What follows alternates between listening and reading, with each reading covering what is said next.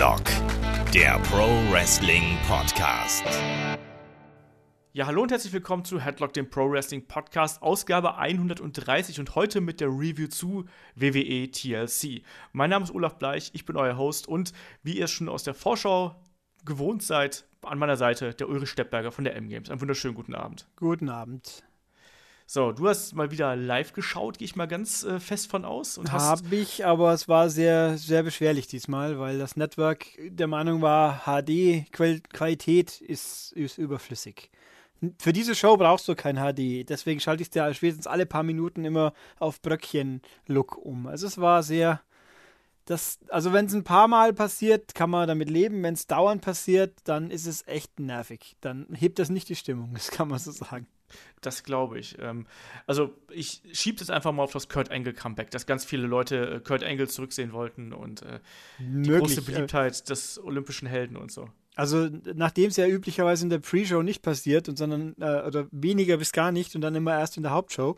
Allerdings, wenn es am Anfang schon passiert, dann hm. Und ich habe also so schlecht wie diesmal war es, seit ich äh, übers Network Live schaue, noch nie so okay. so so geballt, also so geballt, massiv, massiert, äh, massiert. Also laufend halt einfach über die drei Stunden wirklich hinweg. Es war permanent irgendwie unpraktisch. Das ist mir so auch noch nicht passiert. Sonst gibt es halt ein, zweimal einen Aussetzer vielleicht und so. Und wenn man, wenn man ein bisschen zurückgeht in der Zeit, beim, so nach dem Motto drei Minuten warten und zurückspulen, so zeitversetzt, das hat auch schon mal ge gefühlt gewirkt, aber diesmal war, ja, da war das Live-Feeling nicht ganz so toll. naja. Das ist bitter. Also bei mir war es dann am nächsten Morgen gar kein Problem, sage ich mal. Ähm, bevor wir jetzt zur eigentlichen äh, Review kommen, natürlich noch, ihr wisst, wie ihr uns erreichen könnt da draußen. Ne? Also ihr wisst, äh, uns gibt es bei Facebook, Twitter, ähm, YouTube, bei Instagram auch. Ähm, ansonsten, wenn ihr Fragen an uns habt, die wir hier im Podcast dann, in meinem Wochenend-Podcast beantworten, ähm, die schickt ihr an fragen.headlock.de. Ansonsten einfach auch unter das Video knallen ähm, oder eben äh, wie uns bei Facebook oder Twitter einfach anhauen. Da sind wir überall als headlock.de erreichbar. Und natürlich auch an dieser Stelle der Verweis auf unsere Patreon-Seite, patreon.com slash headlock.de. Wenn euch das hier gefällt, was wir machen und ihr sagt, mein Gott, ich möchte noch viel, viel mehr von den Jungs hören, dann könnt ihr das machen. Und zwar ähm, geht einfach auf Patreon, da könnt ihr uns unterstützen. Ja, und und da gibt es auf jeden Fall genug Zeug von äh, Headlock zu hören. Und dann würde ich sagen, lass uns doch ruhig mal mit der Review äh, durchstarten. Ähm, Review fängt ja natürlich wie immer mit der Kickoff-Show an oder jeder Event fängt auch mit der Kickoff-Show an, genauso wie unsere Review. Und da gab es ja diesmal so zwei kleine Segmente. Es gab beziehungsweise ein kleines Segment. Das war zum einen ja äh, ähm, der gute Drew Gulak, der da sich nochmal äh, Gehör verschafft hat. Ähm, das fand ich so ganz unterhaltsam, vor allem wie er da den guten äh, Herrn Rosenberg äh, so mit eingebunden hat, der sich auch nicht mal eingekriegt hat. Ähm, und da gab es auch vor allem, was viel wichtiger war, äh, natürlich das Match zwischen Alicia Fox und Sasha Banks, wo ich im Vorfeld extrem gekotzt habe, ähm, ob dieses Matches. Ich war aber positiv überrascht. Also ich, ich hätte es schlimmer erwartet. Wie war das bei dir? Ja, beides auch so. Also ich fand, die, nachdem ja klar war, Drew Gulak wird seine 227 27 oder 77 Punkte nicht alle aufzählen dürfen. Das ist aber natürlich, oh, sein Segment wurde wegen der aktuellen Begebenheiten gekürzt. Aha. Ja, es war ganz, war ganz nett, hat gepasst, aber letztes Match war echt gut. Also ich bin ja, wie man ja auch aus der Pre-Show noch, aus unserer Pre-Show noch weiß, bin ich kein riesen Sascha Banks äh, Vergötterer und Alicia Fox ist mir auch mehr oder weniger wurscht. Äh, aber das Match hat, es war jetzt auch nichts, was man gesehen haben muss, aber dafür, für das, was es war, war es echt ordentlich. Ja. Also ich kann mich da auch, also ich schimpfe ja gerne über, über Alicia Fox und so, aber das war ein solide geworktes Match, das hat auch seinen Sinn gehabt ähm, und vor allen Dingen hat es auch gut getan, um einfach den Charakter von Alicia Fox irgendwie zu präsentieren. Also man hatte ja schon diese, äh, ja, die Verrückte, die hat man da ja schon durchkommen sehen und die wurde ja dann auch bei Raw noch weiter fortgeführt. Ähm, ich fand das durchaus okay. Ich mag jetzt nicht unbedingt diesen Charakter, wunder wie gern. Also ich finde das eher so ein bisschen nervig. Aber nichtsdestotrotz, das Match an sich hat mir gut gefallen und das kann man wirklich so machen in meinen Augen. Also keine Beschwerde, dass Sascha Banks dann äh, da gewonnen hat, damit kann ich auch leben. Ich finde es allerdings ein bisschen merkwürdig, dass ausgerechnet Alicia Fox dann das äh, Team Raw in die Survivor Series führen kann. Also das finde ich ein bisschen ja, ein bisschen sehr storyabhängig, sagen wir es mal so. Also, ähm, da tue ich mich ein bisschen schwer mit. Wie ist das bei dir? Ja, also äh, ich finde auch die, dieses äh, Bitches be crazy Logik halt einfach, sie ist halt einfach beknackt, ja. Irgendwo ein bisschen arg eindimensional, auch wenn es funkt, es funktioniert ja irgendwo trotzdem, aber irgendwo hm, nicht so mein Ding. Ich habe mir auch gedacht, die, die leitet also das Team an, wobei die anderen Teilnehmerinnen sind noch, noch nicht festgelegt, Nein. oder habe ich da was übersehen?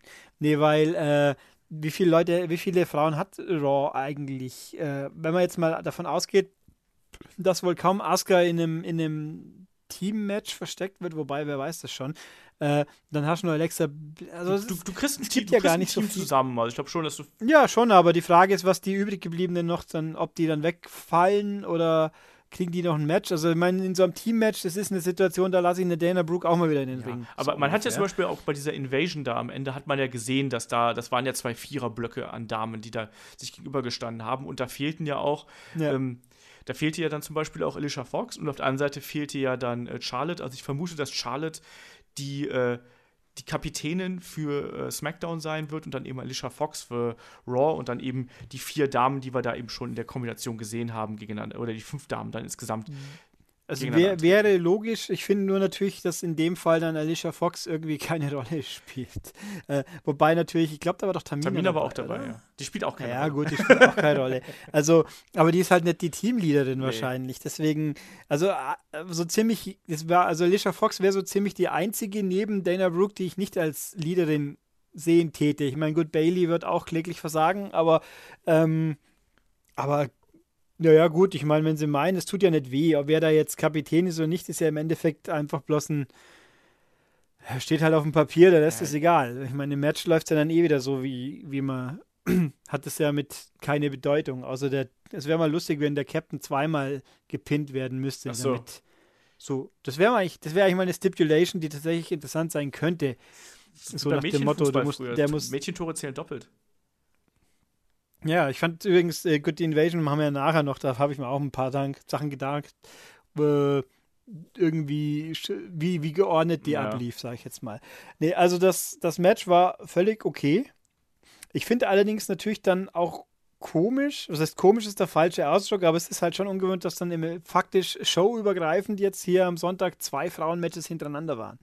Ja, aber das fand ich jetzt eigentlich nicht so, nicht so schlimm, ehrlich gesagt. Also ich finde, dass das. Nö, das ist nicht schlimm, aber es war, ja. es war halt ungewohnt. Ich hätte nicht gedacht, dass sie mit dem Match anfangen, sondern hätten ja auch, ich meine, sie hatten ja auch Cruiserweights, die durch die Gegend eiern, aber ja gut, das wäre kein heißer Auftakt ja. gewesen. Ah, wobei ein heißer Auftakt war es ja so auch nicht. Aber, ja, lass uns ja. dann noch gleich zum Auftakt kommen. Also hier, um das abzuschließen, also Sascha Banks hat da am Ende äh, Alicia, Alicia so. Fox zur Aufgabe gebracht, ne, mit dem Richtig, ein Punkt, übergreifend vom Pre-Show, Hauptshow. Ich habe mir gedacht, es war doch mal, für, wie, wie der Shake-Up war, haben sie doch auch die Kommentatoren geshaked, ja. abgeshaked. Eigentlich. Da hieß es, David Otanga wird der Color Commentator oder Analyst oder was auch immer bei ähm, Raw.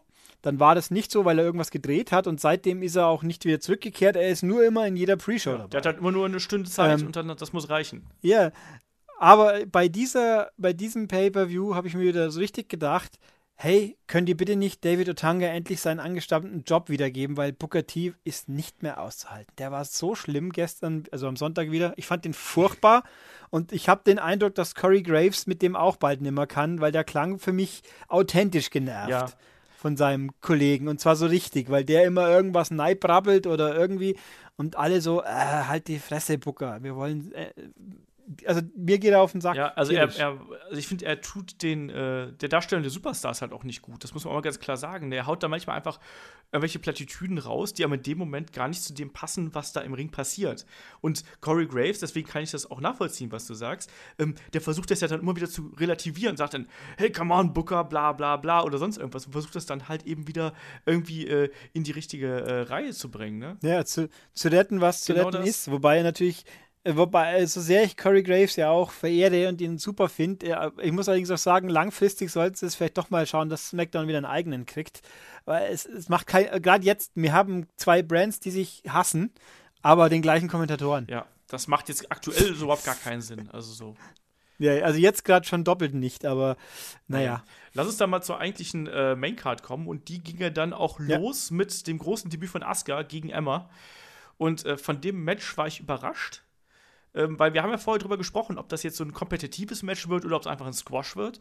Und es war überraschend kompetitiv und vor allem, ich fand, dass Emma viel zu stark aussah. Ja, ich finde, also ich freue mich für Emma, weil ich Emma gut finde. Also ihre neue, ihre neue Entrance-Musik finde ich nicht ganz so toll. Da fand ich, fand ich die alte doch besser, aber gut, es ist wie es ist. Ich, ich finde toll, dass Emma nicht einfach rund gemacht wurde. Aber sie wurde auch zu stark gemacht. Es ist einfach irgendwo, also ich bin ja auch, ich bin ja auch, wie man weiß, kein großer Asuka-Verehrer, aber, aber die sah so schlecht aus, die hat so viel abbekommen, sie hat auch ihren Arschbombe, ihre horizontale nicht machen Doch, dürfen. Hat sie. Doch, also, hat sie gemacht. Hat, äh, hat sie ja, dann habe ich sie irgendwie dann weg verdrängt. Aber also sie hat kein, sie hat keine Power genau. entwickelt, so nach dem Motto. Und dann, und, äh, bei, bei NXT hat sie gegen die härtesten gewonnen und so und selbst gegen Ember Moon und so nicht einen Bruchteil von dem eingesteckt, was sie jetzt, ja, der Sprung zum Main Roaster ist ja noch ein Riesensprung, aber, äh, aber da ist Emma ist so, um, so quasi die ähm, auf dem Totem so die zweitniedrigste, die ja schon froh ist, wenn sie überhaupt eine Show kriegt und vor kurzem noch vermöbelt worden ist dauernd. Also ich freue mich für Emma, aber es ist überhaupt kein gutes Bild, das ein bisschen einseitiger hätte schon sein ja. dürfen. Also Match, ich, ich finde auch, dass man es hier nicht geschafft hat, die Stärken von Asuka wirklich zu, im Match zu präsentieren. Das verstehe ich nicht. Das wurde auch nicht von den Kommentatoren wirklich ähm, gut gemacht. Ich weiß nicht mehr, wer es gesagt hat. Ich glaube, es war sogar Corey Grace, der gemeint hat, hier irgendwie, ähm, Asuka is just here to entertain and have fun und solche Sachen. Das passt halt überhaupt nicht. Ich finde auch, dass Asuka gar nicht äh, hart genug gearbeitet hat. Also ich, mir haben die Kicks gefehlt, mir hat da auch die Explosivität gefehlt. Ähm, sie hat viel zu viel eingesteckt. Also so gefühlt würde ich mal sagen, das war so ein Kampf eigentlich 70-30 für Emma. Und das kann es eigentlich nicht bei so einem großen Debüt halt eben sein. Ne? Wir haben dann danach das Rematch, gab es ja dann bei Raw, das war dann eben eindeutiger. Aber ich habe hier gesessen, so, ja, hui, das ist aber ganz schön viel. Und irgendwann so im Verlauf des Matches habe ich mir gedacht, so, oh, Moment, es macht doch eigentlich gar keinen Sinn, dass äh, Asuka hier so wenig äh, an die Frau bringt, um es einfach mal so auszudrücken. Ne? Also ja, sie hat, sie lag viel rum und hat, hat sich, oh Gott, mir tut was weh, genau. Grimassen geschnitten, ja. aber, aber selber kein bisschen, ich meine, ein bisschen Nakamura-mäßig auf SmackDown, der ja auch überhaupt nicht wirkt. Gefühlt. Das ist ein bisschen merkwürdig. Äh, ne? Also ich, ich fand auch, dass sie halt eben sehr stark verkauft hat, also deutlich stärker verkauft hat, als sie es äh, sonst getan hat. Und dadurch ist auch diese Fassade so ein bisschen gebröselt. Äh, ich fand, man hat sie jetzt eigentlich, man, man muss sich ja mal überlegen. Also Asuka kommt ja da rein als ungeschlagene NXT-Championess, die ähm, Rekorde gebrochen hat und den, den, Titel über, ich weiß nicht mehr, über 400, knapp 500 Tage. 500 ja, irgendwas, genau, glaube ich. Ne? Und das haben sie ja sogar gesagt, das ist in der modernen Ära das längste am Stück von allen Titeln irgendwie seit 24 Jahren oder irgend sowas. Also genau, ewig. und dann kratzt sie aber hier gleichzeitig gegen Emma, die nur einfach mal äh, die letzten Monate keine große Rolle gespielt hat, kratzt sie da irgendwie an der Niederlage und ähm, wird eigentlich, um mal den Herrn Steppberger zu zitieren, äh, eigentlich die Hälfte der Zeit rund gemacht. Irgendwie. Also, das hat für mich nicht so richtig zusammengepasst und ich finde, man hat hier das Asuka-Debüt, ähnlich wie man das bei Shinsuke Nakamura gemacht hat, eigentlich schon ziemlich in Sand gesetzt. Also, das hätte man mit mehr Druck bringen können, oder?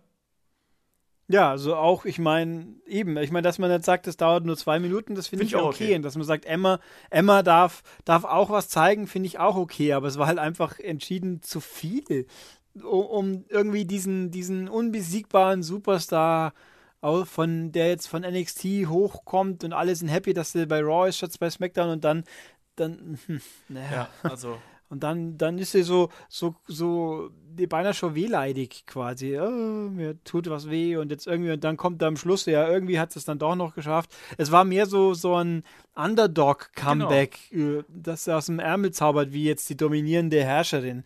Also, das ist Ich fand es auch merkwürdig. Dann hat sie am Ende halt ihre, ihre drei Trademark-Moves irgendwie zeigen dürfen und dann gab es auch den Aska-Lock und dann war Schluss. Aber das kam halt dann auch, wie du es gerade schon gesagt hast, das kam relativ aus dem Nichts und relativ plötzlich. Ich finde, man hat da das nicht geschafft, irgendwie Aska irgendwie richtig ins Lampen, äh, Lampenlicht, ins, Lampen, ins äh, Rampenlicht zu rücken. Ähm, das hat für mich nicht funktioniert. Ich finde es ein bisschen schade. Also eigentlich muss man jetzt wieder von vorne anfangen. Also das im dritten Kampf so ungefähr. Also man hat diese, diesen super dominanten Charakter und schafft es halt nicht, ihn dominant darzustellen. Ähm, ich hab, du hast es gerade schon richtig gesagt, ich brauch, hätte keinen Squash gebraucht, aber ich finde, dieser Kampf hätte kürzer sein müssen und man hätte einfach mehr in die Stärken von Asuka reinspielen müssen, anstatt ähm, Emma so viel Dominanz irgendwie da zu geben. Aber naja, vielleicht sind wir da auch einfach ein bisschen überkritisch. Der Kampf an sich war in Ordnung, nur halt eben für das Debüt vielleicht nicht so ganz angemessen. Ja, der, der Vibe vom Kampf hat einfach Genau. nicht gepasst, weil einfach der Kampf an sich war gut. Ich, ich freue mich für, dass Emma was, was leisten darf quasi, weil ich die einfach auch interessanter finde. Ist leider so. Deswegen, ich sag's jetzt einfach so. Oh, was für ein Heal-Kommentar, ich bin so. ähm, naja, äh, aber, aber es hat, hat irgendwo nicht, ja, hat nicht wirklich Ja. gepasst. Irgend- Und jetzt, ja, also ich finde äh, Asuka als Persönlichkeit eh eben nur begrenzt spannend, was natürlich auch dran liegt, weil du halt merkst, die kann einfach nicht mitreden, im wahrsten Sinne des Wortes, außer ihr auswendig gelernten englischen Sätzchen.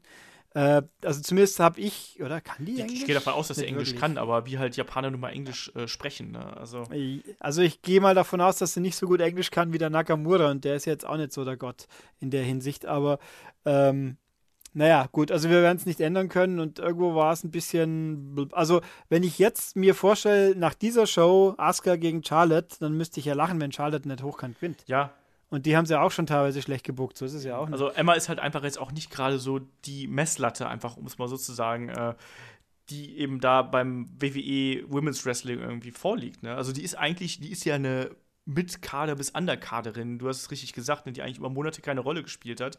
Und jetzt auf einmal bringt sie hier Asuka an ihre Grenzen. Also das, das ist, das wirkt halt nicht rund, wenn man sich so mit dem gesamten, mit dem Gesamtbild irgendwie beschäftigt. Ne? Für Emma ist das, wie gesagt, schön, aber für Asuka ist es halt eben doof. Und ich glaube, damit ist eigentlich auch genug hier zu dem Kampf gesagt. Also wie gesagt, Asuka hat dann am Ende mit dem Asuka-Lock gewonnen. Und äh, damit lass uns mal zum, zum nächsten Match springen.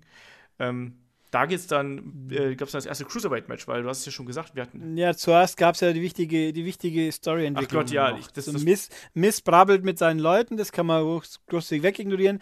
Aber äh, dann haben wir erleben dürfen, dass äh, WWE oder Raw halt mit äh, Jason Jordan echt nichts anzufangen weiß.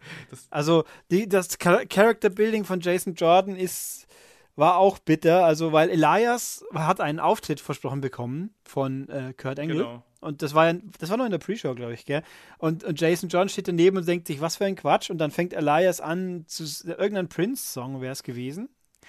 Äh, weil ja Minnesota, glaube ich, oder? Äh, ich glaube, es war Minnesota, ja. Minneapolis war es auf jeden Fall, Ja. ja. Minneapolis natürlich, äh, da halt, halt Princeland. Äh, und dann kommt, äh, dann fängt er so an und dann wird er von, mit Gemüse beworfen. Dann gibt der Kamera, geht raus und dann siehst du, oh, Jason Jordan steht mit dem Einkaufswagen voll Gemüse da und bewirft Elias und findet das lustig und cool. Und äh, ich habe hier einen, einen, einen Recap auf, da steht Jason Jordan ist er ja, das passt auch gut. Das war, das war hochkant unlustig. Das war einfach nur doof. Und das war ja auch nicht das letzte Mal. Oh Gott. ja. Ähm, naja, gut. Und, da, und dann kam halt das ja, Cruiserweight Tag Genau, Match. deswegen, ja. ich wollte, es gab ja diese Szene mit äh, Jason Jordan und Elias, gab es dann später in der Show nochmal. Nochmal und dann gab es ein Match, aber das kommt ja Genau, danach. äh, also ich fand das halt auch nicht lustig. Wir haben letztes Mal, ja, im letzten Podcast haben wir über Comedy im Wrestling gesprochen. Das hier war halt wirklich so dieser, haha, guck mal, das ist, äh, das ist so Altherrenhumor irgendwie, weißt du. Ich fand das auch überhaupt nicht spaßig. Also, wer sich sowas ausdenkt, ich weiß es nicht. Also, ich meine, die haben doch talentierte Writer da und hochbezahlte Writer vor allem und dann, Also die, die Grundsatzmeinung ist ja immer, wenn es Humor, Fäkal und sonstigen und, und Lebensmittelhumor ist, ist es immer Vince McMahon, der das lustig findet, Ja. von damals noch. Also mag, mag ja stimmen, wer weiß das schon, aber jedenfalls, es war halt nicht lustig, es war einfach nur doof. Genau, das, das kann man einfach so stehen lassen, glaube ich. Und das zweite Mal war es auch doof. Ähm, dann kommen Ja. wir zum äh, Cruiserweight Tag Team Match, also zwischen Cedric Alexander und Rich Swan auf der einen Seite und Gentleman Jack Gallagher und äh, The Brian Kendrick auf der an anderen Seite. Ähm, acht Minuten hat der Kampf nur gedauert, war so ein äh, kleiner Unterbrecher zwischendrin. Äh, hat für mich Spaß gemacht, war jetzt aber auch für die Cruiserweight Division nichts Außergewöhnliches, sage ich mal. Also da waren alle Aktionen drin, die man von den Jungs erwartet. Ähm, da war ein guter Matchfluss drin und sowas. Du hast die, die beiden, die ganzen Charaktere du gut dargestellt gehabt. Das war okay für das, was es war, aber es war jetzt auch nichts, woran ich mich in drei Wochen noch erinnern kann. Wie siehst du das? Nö, das war ein typisches Pre-Show-Match Ja. eigentlich. Außer dass es keine Werbepause gab und halt, äh, es war nett anzusehen. Ähm, ich überlege gerade, ob ich jetzt inzwischen mehr Eindruck habe von Cedric Alexander als vorher. Nicht, nicht so sehr, weil ich der, der ja nie in irgendwelche Storylines mit drin war, die ich auch anschauen wollte, nur mit Alicia Fox. ähm, ich finde immer noch ein bisschen komisch, Jack Gallagher als äh, Gallagher als Heel in, in normalen Straßenklamotten wrestlen zu Ja. sehen. Ich meine, warum auch nicht, hat IRS damals auch getan, aber, aber es fühlt sich ein bisschen seltsam an. Aber ich finde, eigentlich funktioniert der als Heel auch Ich ganz finde es auch gut. gut, dass er jetzt neue Musik hat. Also es gab ja dieses Recap-Video, wie immer, und dann hat er ja, da hat er ja noch das, äh, das alte Theme gehabt, ne? Ähm, ich weiß gar nicht, wie das, äh, ich kenne das immer nur aus der alten TV-Serie Die Bären sind los. Ich weiß nicht mehr, wie das, wel- welches, welches Musikstück das ist. Kennst du Die Bären sind los noch? Ja, ja, Aber das war auch die Musik, Bin ja ne? auch alt, so ist nicht.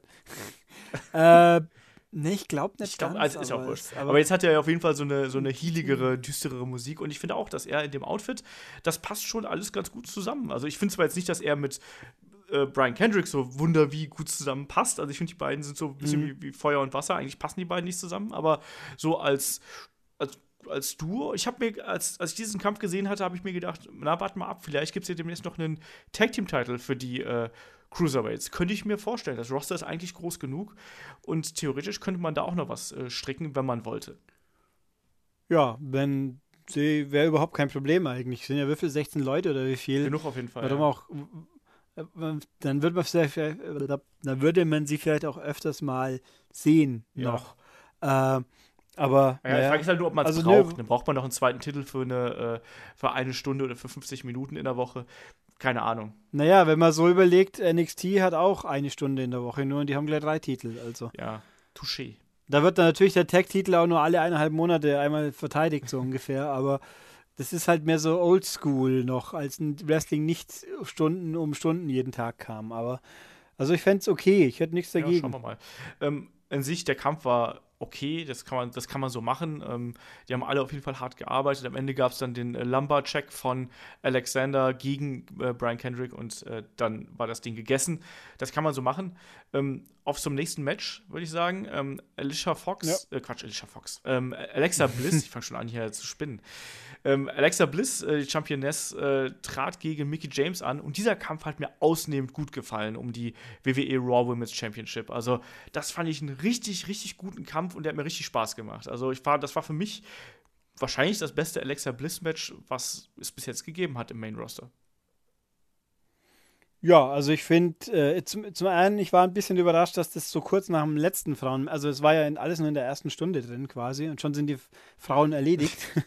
ähm, aber das Match an sich war echt gut, ja. Ich meine, ich habe mir ja gewünscht, Mickey James gegen Asuka, so wie bei NXT, weil es ja auch toll war.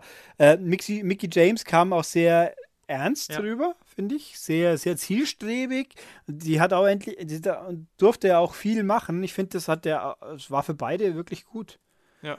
Und äh, also es war, war ein tolles Match. Also wenn alle Frauenmatches so ordentlich wären, dann hätten wir, glaube ich, auch davon profitiert. Nee, also war, nee, war, war, also ich glaube, mir kam, glaube ich, der Schluss wieder ein bisschen abrupt vor. Aber Ja, ich, ich fand das halt relativ clever, ehrlich gesagt, gelöst. Also man hat ja so das Gefühl gehabt, also die haben ja diese ganze äh, Jung gegen Alt-Geschichte, ähm, haben sie ja so ein Mhm. bisschen durchgespielt und am Ende hat man ja doch, doch das Gefühl gehabt, dass sich so die Veteranin Mickey James ja durchsetzt und dann eigentlich ja benutzt äh, die junge, verschlagene Alexa Bliss eigentlich so einen Veteranen-Move, also täuscht eine Verletzung vor und dann, äh, dann gibt es dann hinterher den, äh, ja, den, den DDT und äh, dann ist die Titelverteidigung da. Also ich fand das, ich fand das echt clever, ich fand das war eine gut erzählte Geschichte, ich fand das war auch über weite Strecken, es gab hier und da so ein paar Holperer, das muss man halt sagen, aber das schlag, äh, gebe ich mal Alexa Bliss, weil sie halt einfach auch noch so relativ jung dabei ist irgendwie. Ähm, insgesamt weil du, weil du Holperer sagst, das ist richtig. Ich habe mal in der Show gab es einen richtig fiesen Holperer, glaube ich. Das war, aber- war das im Asuka-Match, wo sie aus dem Ring rausfällt, obwohl sie irgendwie sich verkoordiniert haben. Oh, keine Ahnung. Emma hat sie eigentlich gar nicht berührt und sie ist dann durch die Ringseile rausgeflogen Richtung, Richtung Ringbegrenzung. Also das war auch so, oh, da gab offensichtlich Anpassungsschwierigkeiten und dann muss man den Move durchziehen und es sah irgendwie schlecht aus. Haben sie auch geflissentlich ignoriert alle. Äh, aber nee, also ja, Alexa Ich finde übrigens auch gut, dass äh, den DDT, der ist ja eigentlich nichts Spektakuläres, Großes, aber, aber, aber er wird hier halt so präsentiert, dass er wirklich was ja, bringt. Das finde ich auch mal ganz, ganz gut, weil der DDT war natürlich über lange Jahre ja so, so ein Übergangsmove, ne? So irgendwie, wenn du gerade nichts anderes weißt, dann hau halt ein DDT rein. Und bei Alexa äh, ist das jetzt wirklich ein valider Finisher. Also sprich, wenn der kommt, ist der Kampf vorbei. Das finde ich auch super, auch wenn natürlich davor immer noch so ein bisschen Getrickse ist. Aber ähm, das passt halt alles auch so zum Charakter. Und sind wir ehrlich, ähm, ich finde auch, ähm, Alexa hat ja sonst diesen äh, Twisting äh, Body Press vom Boston Seil. Ich finde den für einen Heal auch zu ähm, spektakulär. Deswegen ist dieser DDT, der ist kurz, der ist schmerzlos, äh, schmerzvoll wahrscheinlich dann für Gegner, aber äh, der passt einfach auch zu ihr und äh, sie muss dabei niemanden ausheben oder sonst irgendwas. Es ist ein glaubwürdiger Finisher für jemanden ähm, mit der körperlichen Verfassung oder körperlichen Konstitution einer mhm. Alexa Bliss. Das ist für mich, hat für mich gepasst. Äh, dieser Kampf der hat mir richtig Spaß gemacht. Also ich kann es ja gar nicht anders sagen. Also das war äh, eine runde Sache und da, hat, da haben sie mich gekriegt, wirklich mit dieser Geschichte, die die beiden erzählt haben. Ja. Ähm, ich habe übrigens, war das auch da, die Geschichte, war das vor dem Match, in der Pre, in der Pre-Show war es auch wieder, in der Social Lounge. Da war doch Mickey James. Ähm, sie sagt dann mal, sie ist übrigens nicht die älteste Frau im Roster. Ja. Und dann habe ich mir auch gedacht, wäre nett, wenn ihr das jetzt vielleicht auch nochmal ausgeführt hättet. Ich habe nachgeschaut. Ich habe dann extra mal geschaut. Äh, Tamina ist ein Jahr Genau, älter. das dachte ich mir nämlich auch. Das, die ist ja auch schon äh, nicht ja. mehr ganz so frisch. Die ist 39 und Mickey James 38. Aber ich habe mir auch gedacht, das wäre jetzt auch noch nett, wenn sie es schon extra so sagt, dass dann vielleicht wenigstens die Kommentatoren oder, oder das Expertenpanel nochmal drauf eingeht, dass sie recht hat. Ich fand auch übrigens gut, dass Peter Rosenberg ist scheinbar jetzt der Go-To-Mann und den Roberts haben sie wegignoriert. Wenn dem so sein sollte, völlig okay, ja. bin ich einmal frei. Rosenberg ist, braucht auch keiner, aber der, der macht seine Rolle ganz gut und ist wenigstens stört nicht aktiv. Ähm, nee, also das Match war toll. Mickey James durfte was tun und konnte das ja. gut und Alexa wird auch immer besser. Ich habe nur, nur ihr Outfit hat mich ein bisschen irritiert. Sie hatte äh, als ob irgendjemand mit einer vollen Ladung äh, Rouge die Augen umrandet hätte. Das war mir ein bisschen, das war zu aufdringlich. Das hat sie schon du, besser. Du meinst, das gehabt, war die äh, Schminkflinte aus den Simpsons? Ja, so, also das war einfach zu ein bisschen subtiler. Ich meine, die hat ja so eindrucksvolle Augen, so ausdrucksvolle Augen. Äh, da brauche ich nicht außenrum nur einen rosa Rand, Zentimeter dicken Rand, damit es noch mehr rausschaut. Also das, aber gut, das ist jetzt sehr oberflächlich natürlich. Aber, mit Ulrich Steppberger. aber es ist mir halt aufgefallen, weil sie sonst ein bisschen subtiler ist im, im, in ihren äh, Color Highlights in, in der Augengegend. Ich, ich Aber da war es wirklich richtig. Muss ich das ist mir einfach, ich schaue auch nicht so, so unbedingt mal gucken, was hat sie für einen Lippenstift oder so, aber da, da ist es mir halt so richtig ins Gesicht gesprungen quasi. Boah, hat die viel im Gesicht heute. Es spricht ja auch für dich, dass Braucht du auf die Augen guckst. Nicht. Ja, ich meine, Alexa Bliss macht ja mit den Augen so viel. Ich meine, die kann halt einfach so toll schauen. So tausend, sie hat die tausend Blicke, so sie könnte wie ein Zuländer sein im Wrestling und für Frauen. Ja, das, also schauspielerische Leistung von Alexa ist immer äh, hervorragend, muss man sagen. Also was die an Mimik da immer mit reinbringt, deswegen mögen die Leute sie ja auch, ne? weil sie zum einen ja das Micwork meistens zumindest hat und dann eben auch noch diese äh, Gesichtsausdrücke und da spielen die Augen natürlich auch eine ganz wichtige Rolle dabei. Und ja, ähm, wenn du das sagst, ich habe da nicht drauf geachtet, muss ich ganz ehrlich sagen. Vertrau da mal deinem fachmännischen Urteil als äh, Schminkexperte. Ne? Ja, das. Äh, nee. Nächster Kampf. Ähm, geht, da geht es dann um die WWE Cruiserweight Championship zwischen dem Champion äh, Kalisto und Enzo Amore. Äh, Enzo heiser in den Ring gekommen, äh, konnte nicht mehr sprechen. Ähm, Kalisto ja gerade erst vor ein paar Wochen irgendwie neuer Champion geworden. Äh, ja, und ist auch der Titel schon wieder los. So. Nach einem. Ja, wie jeder erwartet hat, so ungefähr. Ja, es war halt es war jetzt auch wieder kein Wunder wie geiler Kampf. Also Enzo ist ja weiterhin so der Anti-Cruiserweight Anti irgendwie, der da auf die bösen Aktionen setzt. Kalisto hat versucht, da irgendwie gegenzuhalten mit seiner Schnelligkeit. Und am Ende gab es dann eben den äh, Griff ins Gesicht, beziehungsweise in die Augen von äh, Kalisto und dann, ja, dann war die Sache hier gegessen. Ne? Also ähm, jetzt haben wir eben Enzo wieder als Champion. Ich muss aber halt sagen, dass ich das auch irgendwie ganz cool finde. Ich mag Enzo in dieser absolut arroganten Rolle irgendwie. Also der unterhält mich jetzt auf einmal als Bösewicht besser, als es vorher als Babyface getan hat. Und Kalisto ist halt so der, der Rey Mysterio für Arme irgendwie. Und der ist ein guter Wrestler, zweifellos, das weiß ich auch. Auch damals, als er äh, noch bei den Indies war. Ähm, Äh, fand ich ihn auch super, aber er ist halt eben so kein Charisma-Baum, sagen wir es mal so. Und auch so von den Promos her passt das für mich nicht. Und Enzo Amore unterhält mich. Der erreicht mich halt irgendwie. Ist das bei dir ähnlich? Ja, ich meine, Enzo war ja schon immer ein Arschloch und jetzt ist es halt auch offiziell so ungefähr. Also, das äh, ich brauche ihn, also ich fand jetzt, die, die jetzt gerade sagen, oh, ich bin, bin heiser und kann nicht mehr reden und deswegen brauche ich jetzt einen Ersatzsprachrohr am nächsten Tag bei Raw. Das war ganz lustig. Das stimmt, ja. Äh, das war witzig und äh, es ist auch gut, wenn er immer fünf oder zehn Minuten reden kann und oder darf oder muss. Ähm, aber so, äh, ja, hat schon was. Also bin, ich bin auch mal sehr gespannt, ob der die Bodyguard-Geschichte wirklich auch nochmal nachkommt, dass er sich einen Bodyguard engagiert ich bin nach wie vor der Meinung, wenn Cass bis dahin gesund ist, wäre es eine, eine gute Idee. Weil den, den braucht Solo auch keiner. Nee, aber es wäre schon eine ja. ziemliche Degradierung äh, vom äh, potenziellen Number One Contender, der ja irgendwann mal gewesen ist, hin zu äh, ja, zum Bodyguard von seinem kleinwüchsigen äh, Kumpel. Ja, ich würde ihn auch zum Bodyguard von seiner Lebenspartnerin, bin ich nach wie vor, halte ich auch für immer noch für eine gute Idee, aber das dazu müsste halt getradet werden. Aber ähm, nee, also das, ja, das Match an sich, es war halt, und es, es war nicht ganz so schlimm wie, wie das letzte mit Neville, wo er wirklich traurig ja. war. Aber es war ja auch kein Match per se, sondern einfach äh, damals bloß äh, eine Story mit, mit, mit irgendwelchen lästigen Match-Fragmenten dazwischen. Aber ja, Mai, ja. ich weiß nicht. Also, äh, das hat mir jetzt auch nicht wehgetan, ja, so in dem Sinne. Ne? Es war jetzt auch nur Nö, knapp also Minuten, also es ging relativ fix vorbei. Und äh, ja, das haben wir halt wieder Enzo als Champion.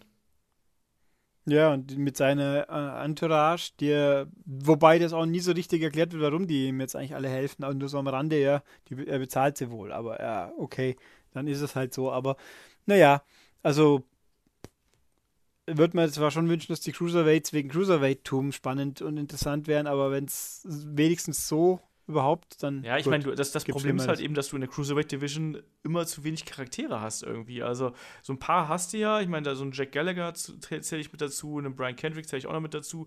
Beim Cedric Alexander versuchen sie es. Und da wird es dann auch schon langsam dünn mit wirklich Persönlichkeiten, die sie aufgebaut haben. Deswegen macht es da schon irgendwie Sinn, auch auf einen Enzo Amore zu setzen.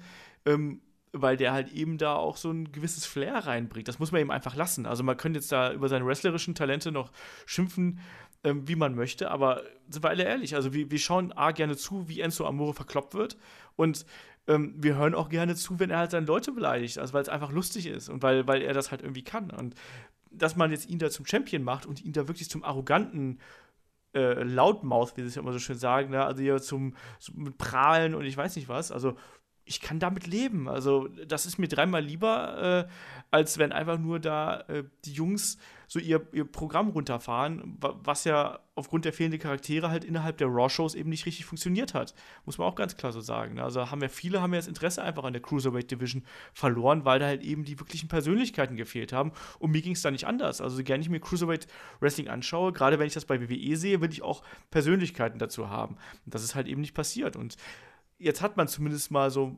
eine und noch ein paar andere äh, dabei. Ich kann damit leben, dass das jetzt erstmal so läuft. Na, wie, äh, ja, wobei, wobei die theoretischen Persönlichkeiten, die man hat bei den Cruiserweights, die hauen ja mal. Ja, das ab. stimmt auch wieder. Ja, also Austin Aries und Neville beide weg, obwohl Austin Aries ja jetzt auch irgendwie Backstage bei, äh, bei äh, Dings bei TLC gewesen sein soll und anscheinend wohl auch bei Raw. Also mal nee, er hat aber, also ich habe noch gestern gelesen, dass er gesagt hat, dass es nicht, dass es Quatsch ist, weil das Foto, äh, dann hätte er sich jetzt magisch in acht Stunden irgendwie Haare wachsen lassen müssen, damit es so da passend hätte. Also ich habe es nicht näher verfolgt. Ich habe das Gerücht auch gelesen, habe mir gedacht, naja, wer weiß, keine Ahnung. Zurückkommen wird er wohl kaum. Ja. Wir werden sehen, wir werden sehen, wie es weitergeht. Ähm, weiter geht es auf jeden Fall auf der Card mit äh, eigentlich dem Dream Match auf der, auf der gesamten Card hier, ähm, was ja dann auch durch den äh, Ausfall von Bray Wyatt jetzt zustande gekommen ist. Da gab es nämlich dann äh, den Demon, also Finn Balor gegen AJ Styles. Und äh, also erstmal muss man da Hut ab vor äh, AJ Styles, der dann einfach mal da noch quer über den Globus gereist ist, um diese äh, Show hier wahrzunehmen. Und äh, ich fand den Kampf super, muss ich ganz klar sagen. Also, dass es dann Leute gibt, die sagen, nein, woanders wäre es besser gewesen. Also, Chris hat mir da so zwischendurch noch so einen Kommentar von, äh, äh, ja, von einem einschlägigen Forum irgendwie rübergeschickt, wo man sich denkt, so Leute, äh, ganz im Ernst, das war ein richtig geiler Kampf und mir hat der echt gut gefallen. Also, wie war denn das bei dir? Ja, also ich, ich ich muss es ganz dummerweise sagen, mir fällt schon gar nicht mehr viel ein nach eineinhalb Tagen. ich, ich weiß, dass ich, dass ich am Schluss gedacht habe, der war gut. Das hat was. Äh, ich, ich, kann mich erinnern, dass ich mir gedacht habe, oh, der Coup de Gras am Schluss, der sah ziemlich böse ja, aus. Weil der wirklich mal gestanden war, war quasi. Stand hier wirklich auf den Bauchmuskeln von äh, AJ Styles da. Ja, der, ich meine, der, der, der Dingsens, der Shotgun-Dropkick sieht ja eh immer fies aus, aber dann der Coup de Gras hinten nach, der war auch noch ziemlich ouchy. Ja. Ähm, und dass ich mir gemerkt habe, es war ein guter Kampf. Ich könnte aber jetzt tatsächlich nicht genau sagen, warum. äh, also, und was ich mir auch gemerkt habe, er hat keinen Styles Clash machen können. Ja, das stimmt. Den hat er nicht durchziehen können. Er hat ihn angesetzt, aber er hat ihn nicht durchgebracht. Das äh, ist vielleicht auch ganz gut so, den muss man ja nicht beim ersten Mal schon zwingend unterbringen. Ähm, und dass natürlich tatsächlich die, die, die anderen zwei nicht involviert waren. Genau, Luke Gallows und Die Carl haben sich dann Genau, die haben sie am nächsten Tag dann verprügeln lassen dürfen. Das ist schon auch okay. Ähm, also, dass das Ganze jetzt wirklich, ich meine, dass es jetzt eine Fortsetzung finden müsste, eigentlich ist ja, liegt irgendwie auf der Hand. Es wäre natürlich Survivor Series am naheliegendsten. Aber ja, also es war schon. Ja, schauen wir mal, ne? Ja. Also, ich, also ich, ich muss halt sagen, mir, mir hat der Kampf extrem gut gefallen, weil der so. Es war halt kein typischer Indie-Kampf, so in dem Sinn, was vielleicht ja so ein paar Leute erhofft haben. Ich finde, das war so ein, so ein schöner Kampf, der ging in so Wellen. Also du hast dann, du hast verschiedene, verschiedene ja, Phasen dieses Kampfes gehabt. Es ging erstmal so ein bisschen langsam los, wo sich dann beide erstmal bewiesen haben. Dann irgendwann gab es ja auch diese, diesen Schlagabtausch der beiden und gegen Ende dann, also der Kampf ging ja äh, knapp 19 Minuten, also 18 Minuten 20 oder sowas. Ähm, und dann am Ende haben sie dann sind beide eben all in gegangen und haben da wirklich äh, die dicken Bomben rausgeholt. Und ich fand, das war ein herausragender Kampf. Also ähm, jetzt nicht kein Fünf-Sterne-Match, kein Acht-Bananen-Match, was auch immer, aber ähm, das war schon äh, in der oberen Güteklasse auf jeden Fall äh, anzusiedeln und hat mir sehr, sehr, sehr, sehr gut gefallen. Ähm, ich mag die beiden, auch wie sie miteinander harmoniert haben, muss auch dazu sagen. Also ich, ich habe es jetzt nicht nachgeprüft, aber es hieß, dass die beiden zum ersten Mal aufeinander getroffen sind. Ähm, das kann auch durchaus möglich sein. Und äh, gerade wenn man dann noch irgendwie berücksichtigt, dass AJ Styles halt eben da Jetlag und Reisestrapazen in den Knochen hat, ähm, da muss man auch mal sagen, was für ein Profi ist AJ Styles, bitteschön, was der da äh, einfach mal leistet, damit hier das, das Match irgendwie da zustande kommt. Also ich kann mich da nicht beschweren. Ich fand den Kampf echt gut. Und äh, ich hoffe auch auf eine Fortsetzung. Ich hoffe vor allem auch auf eine Geschichte, weil das war jetzt ja so ein bisschen aus der Not geboren und quasi ohne Hintergrund. Und ich würde diesen Kampf gern noch mal auf einer vielleicht etwas größeren Bühne mit mehr Aufbau sehen wollen, weil ähm, die beiden können eine Geschichte im Ring erzählen. Und ich glaube, wenn äh, wenn man denen halt die entsprechende Story äh, als Hintergrund gibt, dann glaube ich, kann das auch noch mal ein deutlich besseres Match werden. Also dieses Match war, war sehr stark, aber ich glaube halt, dass das nur der Anfang von etwas Größerem gewesen ist, weil man hat gesehen, die beiden haben Chemie zusammen und wenn das jetzt eben noch durch eine Story unterfüttert wird, dann kann das richtig geil werden. Ja, und in diesem Sinne, glaube ich, bin ich da auch bei dir, dass ich sage, vielleicht auch für die Survivor Series, warum denn nicht? Also das macht ja total Sinn eigentlich. Ja, eben. Es, es würde einfach Sinn machen, vor allem nachdem ja dann AJ Styles einfach zur Gaudi noch einen Tag länger da geblieben ist. Gut, am Ende der Sendung hat sich auch erklärt, warum, aber es war ja am Anfang, denk mal, warum ist er jetzt eigentlich immer noch da? Mhm. Weil es ihm halt so gut gefallen hat. Okay, aber äh, nee, es wird sich einfach anbieten. Und es war ja auch, äh, ich meine, es war ja Face gegen Face quasi, aber warum auch nicht? Das kann ja auch mal funktionieren. Ähm, wobei die, die, lustige Geste am Schluss, ja, für die Insider. Ja offensichtlich. Ja, und dann, und äh, es gibt ja auch Spekulationen, dass das dann am Montag, dass Finn Baylor dafür quasi abgewatscht worden ist. Mit, äh, du, du wirst jetzt verfüttert an Kane. So, okay. Yay. Ja, mehr weiß man es, aber wir haben ja vor, vor der Aufnahme schon kurz angerissen, dass das irgendwie sehr für den Arsch ist, dass man dem guten Herrn Baylor so einen, so einen Prestigesieg gegen AJ gibt und dann am nächsten Tag ihn rund macht. Ja, wobei ich da halt sagen muss, ich sehe den, den Demon und Finn Bella sehe ich als zwei Wrestler. Und ich glaube, so versucht WWE das auch zu etablieren. Also sprich, ähm, wenn der Demon einen großen Sieg einfällt, ist das nicht zwangsläufig auch ein, ein großer Sieg für Finn Bella. Und wenn Finn Bella eine Niederlage mhm. einsteckt, ist das nicht unbedingt eine Niederlage für den Demon, weißt du? Ich, ja, aber es macht ja keinen Sinn für mich, weil das, das ist Wrestling-Logik, ich mein, äh, Ja, aber, aber der Punkt ist, äh, es, er macht ja genau das Gleiche ja. im Ring in dem Moment, wenn der auf der Entrance rum ist, ist es genau das Gleiche. Er hat keine andere, er ist nicht aggressiver, er ist, er ist nicht, er macht keine anderen Moves, er macht nichts, er ist einfach Finn Balor mit, einer, mit einem angemalten Gesicht. Und das, und ja, also äh, deswegen finde ich, das zu sagen, das sind zwei verschiedene und er legt ihn nur auf, wenn es ein besonderes Match ist, damit er seine, seine innere Kräfte rauskitzeln kann. Äh, die, die, sind genau, die sind aber gut getarnt, die inneren Kräfte, weil sie genauso sind wie die normalen Kräfte. Aber der, der also, verträgt mehr da- Schaden, weißt du, das ist dann nochmal so wie bei, der, Ja. bei Street Fighter nochmal so der zusätzliche Energiebalken oder sonst irgendwas. Ja, also es ist, ich finde, das gibt, äh, ja, also, ich meine, wobei, ich, mir graust bloß ein bisschen, wenn dann jetzt irgendwann mal äh, der Herr Wyatt seinen Mums oder seine Meningitis, was jetzt auch wirklich war am Ende, seine virale, Was auch immer. ne, virale Infektion, haben sie gesagt? Ja, oder? irgendwie sowas. Nicht Infection, Ja. ne? Also, es ist ja vom Hörensagen dort Mumps bei manchen Leuten und nicht äh, Meningitis. Das ist aber, ist dann also weniger dramatisch, aber trotzdem ein paar Wochen.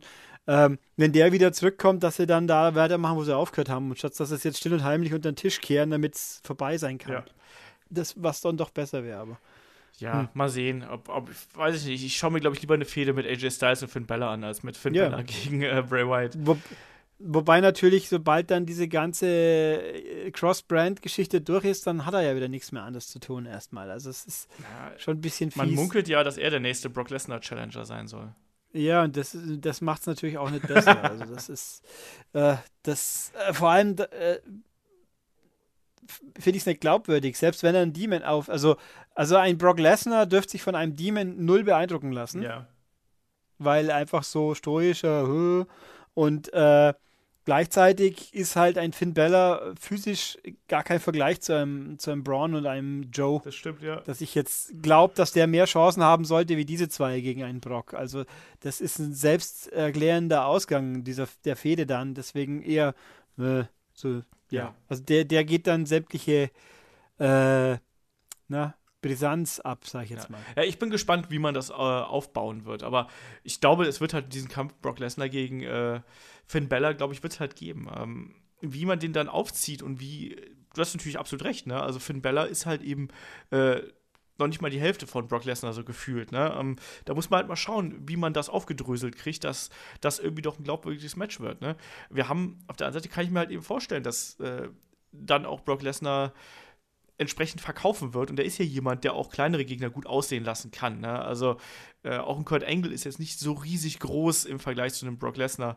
Und da, auch da zwischen den beiden hat es halt äh, grandiose Matches gegeben. Äh, müssen wir mal abwarten, wie, sie, wie das aussieht. Ne? Äh, ansonsten hier äh, klare Empfehlung, Finn Bella gegen AJ Styles war richtig gut, richtig, richtig gut. Ähm, weiter auf der Card ging es dann mit äh, Jason Jordan gegen Elias und das war wiederum eher so, meh, oder? Also, das ist jetzt so ein Kampf, das ist jetzt anderthalb Tage her, dass ich mir das angeschaut habe. Ich kann mich nicht mehr dran erinnern, was da passiert ist. Ich finde äh, sehr lustig, dass inzwischen irgendjemand beschlossen haben muss, Corey Grave darf nicht, Corey Graves darf nicht mehr auf Elias haten. Weil der, er respektiert ihn total so ungefähr. Also so nach, der sagt jetzt, sobald er im Ring ist, dann finde ich ihn absolut toll, fast schon. Und, und während seinen Musikgedönsens sagt er eigentlich relativ gar nichts mehr. Es war ein bis- bisschen kurios, weil er den ja so richtig abgehatet hat Ja. Zu NXT-Zeiten. Ähm, aber ich finde Elias äh, irgendwo, also bei NX, zu NXT-Zeiten fand ich auch, mein Gott, mal, äh, schon wieder was weg. Interessiert mich nicht. Aber hier irgendwie, der macht eine gute Figur, finde ich. Und ich meine, hilft natürlich, wenn man ihn in den Ring stellt mit jemand, der einfach nur langweilig ist. Ja, So, so leid es mir tut um den armen Herrn Jordan. Also bei Ameri American Alpha fand ich ja auch gut, aber der hat halt gar nichts. Jetzt ist er hier so ein kindischer Depp, der mit Gemüse um sich wirft. Dann haben sie ein Match, wo, also in meiner Erinnerung, tatsächlich trotzdem gar nicht so schlecht war. Und dann haben sie ein Match, wo offensichtlich, also ich, ich würde mal sagen, der Schluss ist, das war ein Bock, ein ordentlicher Bock vom, vom Referee. Es kam mir nicht vor, als ob das geplant war. Da hat, der hat versehentlich einen Three-Count durchzogen, wo es keiner Ja. war. Das war eindeutig, er hat es ja nicht gesehen. Also man hat schon in der Wiederholung gesehen, der war an der anderen Seite, der hat es wohl nicht gesehen. Äh, und dann gab es halt dann, die Fortsetzung der Fehde geht halt jetzt weiter. Und das am nächsten Tag war ja offensichtlich auch nur äh, ein Punkt, ein Punktsieg, Etappensieg für Elias mit der Gitarre. Machen sie einen Jeff Jarrett aus ja, ich weiß es nicht, aber auch diese, Ja. diese Rolle von Jason Jordan gefällt mir halt auch nicht. Dieses Nee, grinsende hat- Honigkuchenpferd da am laufenden Band. Sorry, was ist das denn? Das Beste war ja dann auch letzten Endes ähm, bei Raw sein Auftritt äh, an seinem Auf wieder ein Chad Gable kommt. Chad Gable, ah, drauf auf ihn, Verräter, zack. aber- genau, du bist, der, ähm, du bist der Sohn, nicht ich, du Schwein. War eigentlich Shelton Benjamin dabei? Oh, habe ich nicht gesehen. Ich, ich glaube nicht, gell? glaube aber es, also es waren ja eh genug Leute nicht, aber also das müsste man echt fast nochmal analysieren. Nee, also ich fand äh, Elias, finde ich erstaunlicherweise immer noch interessant. Jason Jordan leider gar nicht, deswegen, also nach wie vor die ideale Lösung vielleicht wäre für mich dann, dass man halt Finn Balor und Elias weiterführt, was ja auch schon mal, hat man ja schon öfters, das wurde ja so ein bisschen an geschoben und dann hat man es liegen lassen. Und warum nicht? Ich meine, ich weiß zwar auch nicht ganz genau, was Finn Balor für ein Problem mit Elias haben sollte, aber wenigstens hast du dann zwei Leute, die potenziell gegeneinander interessant wirken können. Wir machen eine Petition auf. Äh, Ulrich Steppberger wünscht sich Jason, äh, wünscht sich Elias gegen Finn Balor und nicht irgendwie Jason Jordan gegen Elias. Ähm, nein, ich finde das. Ich, also ich finde diese, diese Feder halt auch nicht gut, die jetzt da gerade abläuft. Ähm, weil, wie du schon richtig sagst, ne, also Jason Jordan wirkt halt einfach total blass und ähm, Elias ist eigentlich zu was Höherem bestimmt und ich hoffe halt deswegen auch, dass er hier als Sieger rausgeht und ich hoffe, dass man es irgendwie schafft, Jason Jordan hier Konturen zu verleihen. Ich bin trotzdem einmal äh, gespannt drauf, wie man, ob man Jason Jordan irgendeiner Weise jetzt in dieses große Survivor Series Match einbringen wird, weil er ja schließlich auch der der Sohnemann vom äh, GM ist, dass er sagt, hey Papa, ich will da unbedingt rein, ich will mich beweisen und solche Sachen. Er hat ja schon seine Chancen bekommen. Ich könnte mir das vorstellen, dass man ihn damit reinsteckt. Dann wirkt er, befürchte ich, aber wie ein ziemlicher Fremdkörper. Irgendwo. Das ist doch nichts Neues. Äh, ja, aber ähm, ja, es ist auch irgendwo so richtig. Ja, sie haben da diese Storyline angefahren und, und so und jetzt, jetzt weiß niemand hat sich Gedanken gemacht, was machen wir damit eigentlich irgendwie.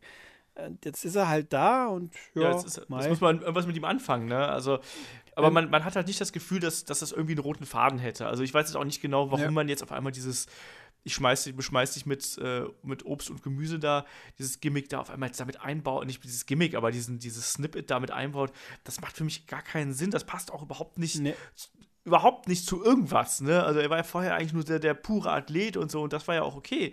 Warum, warum baut man denn nicht darauf auf und versucht ihn als puren Athleten äh, zu etablieren? Stattdessen ist er jetzt hier irgendwie sowas, so dieses ständige Gegrinse da. Ich meine, da kann ich durchaus verstehen, dass Chad Gable da hingeht und ihm sofort alles aufs Maul hauen will. Also, das geht ja auch nicht. Ich finde das ganz furchtbar, was man da mit ihm macht. Der ist ein toller Wrestler, aber das, wie sie ihn da darstellen, ist halt echt grauenhaft. Mhm. Bei Elias denke ich mir mal auch noch zum einen, warum haben sie ihn eigentlich einen Nachnamen weggenommen? Ich verstehe es nicht. Ich sehe den Sinn und Zweck nicht. Inzwischen hat doch wieder fast jeder einen Nachnamen. Und äh, irgendwie, der ist ganz schön groß, kann ja, das ja, sein? das ist eine, eine, Kante auf jeden Fall. Ja, ja, auch so vom Körperbau her. Haben wir schon mal gesagt. Also, es ist echt ein gut gebauter äh, Heavyweight einfach. Ne? Das haben wir auch nicht mehr so oft. Äh, das Weil ich mir auch denke, wenn, äh, wo könnte er als nächstes, wenn er mal zu hören bestimmt ist, dann würde ich ja mal Intercontinental ja. Titel schätzen. Und dann stellst du ihn neben einen, einen, einen Miss, der ja dann auch doch äh, Hausnummer weniger ist. Einfach. Ja, aber wieso ja nicht? Mein Miss ist ja auch, äh, da muss man natürlich mal sehen, wie dann die Konstellation ist, aber äh, warum, warum denn nicht? Also da sehe ich jetzt kein Problem. Also er ist jetzt ja nicht so dominant, er ist jetzt ja kein Braun Strowman, der ist ja einfach nur äh, nee, muskulös und gut gebaut und so. Also das finde ich schon durchaus okay. Also ich, ich frage mich auch gerade, ob ein Roman Reigns gegen Elias irgendwie funktionieren könnte. Ich meine, man kann sie ja unterscheiden. Der eine hat Tattoos und der andere nicht. Ähm, das geht schon noch einigermaßen, aber wäre vielleicht auch eine Idee, aber dann, ja gut, dann, dann ist er am Ende der Fahnenstange ganz schnell. Aber naja, also jedenfalls Elias, wer hätte es gedacht, ist tatsächlich interessant. Ja. Ich hätte es vorher nicht unbedingt gedacht. Ich auch nicht. Äh, aber David hat ja damals schon auf ihn getippt, hat gesagt, der könnte was werden. Äh, da war er auf jeden Fall deutlich äh, der bessere Prophet, als wir das hier gewesen sind. Ähm, der Kampf war bla, der war okay, aber er war jetzt auch nichts, was man irgendwie längere Zeit im Kopf behält. Nö, aber er war für einen Füller quasi, für einen Füllerkampf zwischen den zwei Highlights, da war er tatsächlich eigentlich sogar eher ja, gut. Ja, okay. Lassen wir es mal so stehen. Ich kann mich da kaum noch dran erinnern. Der ist ja irgendwie so an mir vorbeigeflogen. Ich kann das, das ist subjektive Wahrnehmung. Ja, du, also, Vielleicht Jason Jordan. Es ist auch, ja, er ist aber, also sagst du, du kannst dich kaum noch daran erinnern. Das heißt aber immerhin, dir ist nichts besonders Schlimmes dran das in stimmt. Erinnerung geblieben. Das ist ja auch schon mal was. Eben, ebenso für einen Füllerkampf, wo äh, vor zwei Wochen war doch, was war der Füller, wo ich dann so verzweifelt bin gleich wieder? Boah, keine Ahnung. Da war doch, da war doch der Filler richtig schlecht. Wir haben schon ziemlich mein viele Gott, schlechte ey. Filler gesehen, aber ich weiß nicht mehr, was, was du da äh, noch da ausgesucht hattest. Ne, ich habe also bei, was war denn bei SmackDown? Bei Hell in Cell? Keine Ahnung. Weiß ich nicht mehr. Es war auf jeden Fall, also irgendwas, was man sich hat drüber ärgern müssen. Aber egal. Ähm, jedenfalls, ja. Jetzt haben wir hier das große Hauptmatch noch. Genau, ne? das große Durcheinander-Match. Äh, 5 gegen 3 Handicap TLC-Match zwischen auf der einen Seite The Miz, Cesaro und Sheamus, also The Bar, Braun Strowman und Kane und auf der anderen Seite äh, ja, zwei Drittel Shield mit äh, Dean Ambrose und Seth Rollins und äh, das Shield-Ehrenmitglied äh, Kurt Angle, der ja dann auch äh, innerhalb der Show noch die äh, Shield-Weste überreicht bekommen hat. Und ich fand es ehrlich gesagt ein bisschen schade. Ich fand es zwar irgendwie als Auftritt ein bisschen cool, aber ich fand es auch ein bisschen schade, dass er halt eben nicht dann mit seiner Kurt Angle Musik rauskam. Ich hatte ihm nämlich diesen großen Auftritt, diesen Solo-Auftritt hätte ich ihm gegönnt. Und du? Ja, also ich meine, alleine durch den Einmarsch, das hat sich ja im Laufe des Matches immer mehr verfestigt, hatte ich den Eindruck, da hat man jetzt einfach einen Roman Reigns rausgenommen und einen Kurt Angle gesteckt und nichts geändert. Es hat sich einfach angefühlt, wenn ich mir jetzt dieses Match so vorstelle, mit, mit Roman statt Kurt, es, es würde sich nicht komisch anfühlen, weil es haargenau, fast haargenau auf ihn auch passt, bis auf den einen Spot, oh, Kurt ist jetzt durch, was, nach dem Tisch, Ja, es oder? war nach dem Pause Äh, durch den Tisch, ja.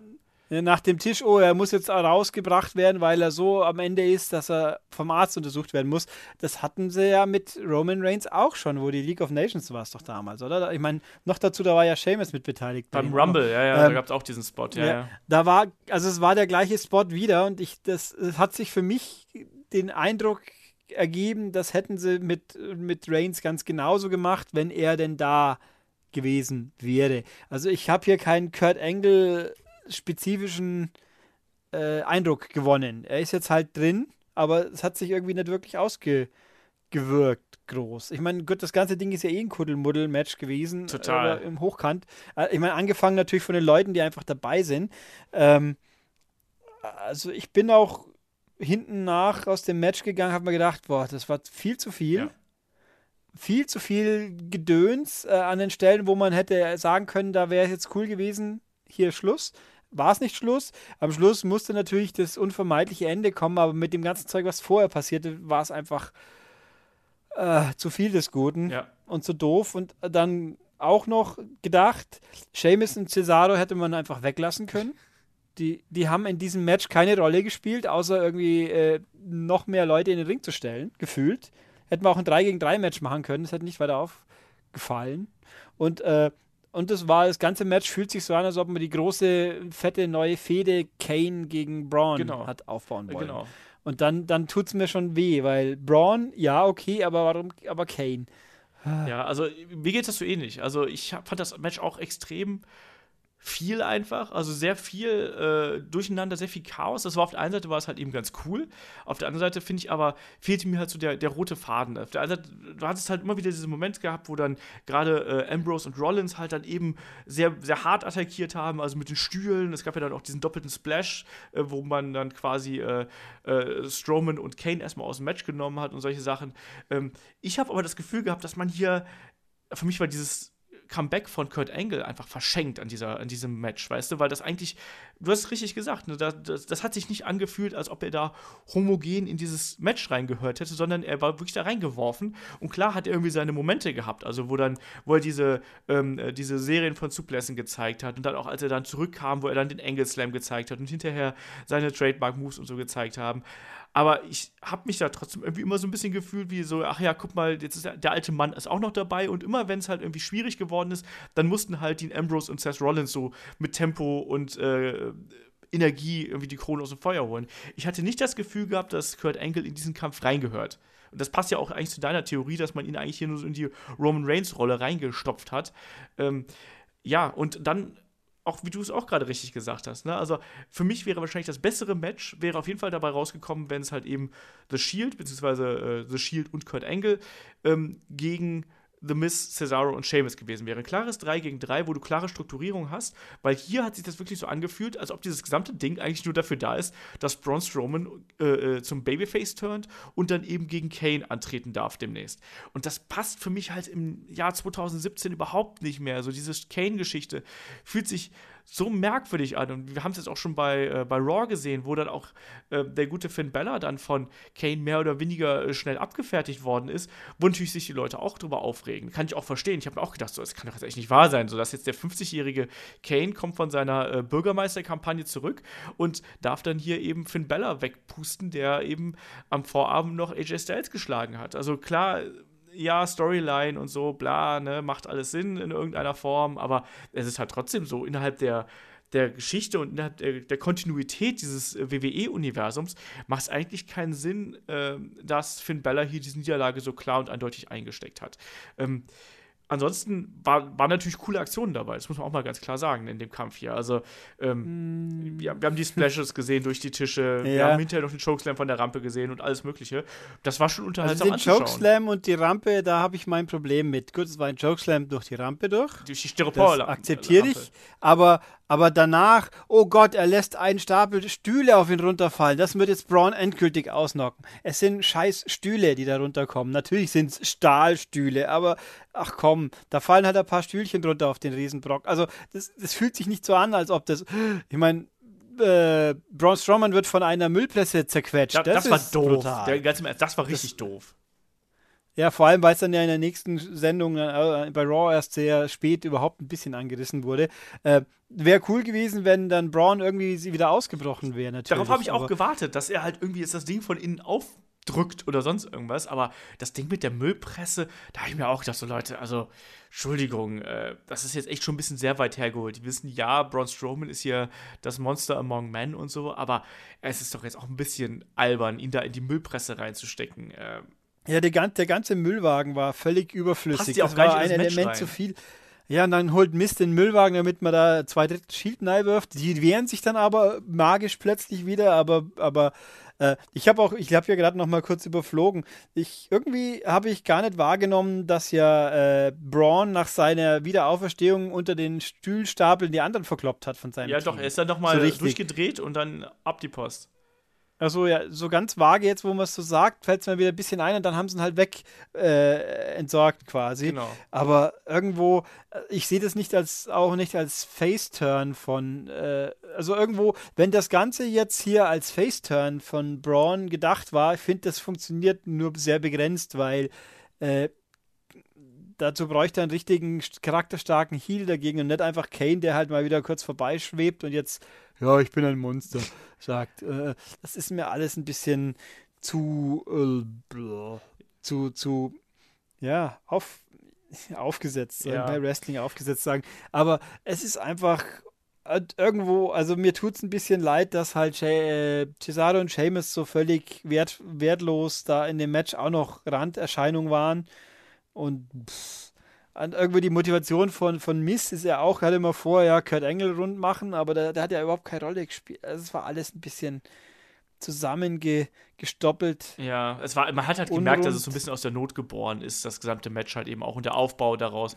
Und das war einfach auch zu viel. Also das, das ist es halt einfach. Also wie gesagt, ich fand das jetzt von dem Einsatz der Leute, die dabei waren, da will ich gar nichts wegreden. Also die haben da sich echt bemüht und das Match war ja auch irgendwie auf seine Car Crash Art, irgendwie war es auch unterhaltsam. Also ich habe mich da jetzt nicht groß gelangweilt. Es hätte vielleicht ein paar Minuten kürzer sein können für meinen Geschmack, aber da ist ja immer irgendwas passiert, ne? Und das äh, erwartet man ja auch vom TLC-Match. Aber so yeah. richtig stringent und in sich logisch war das halt überhaupt nicht.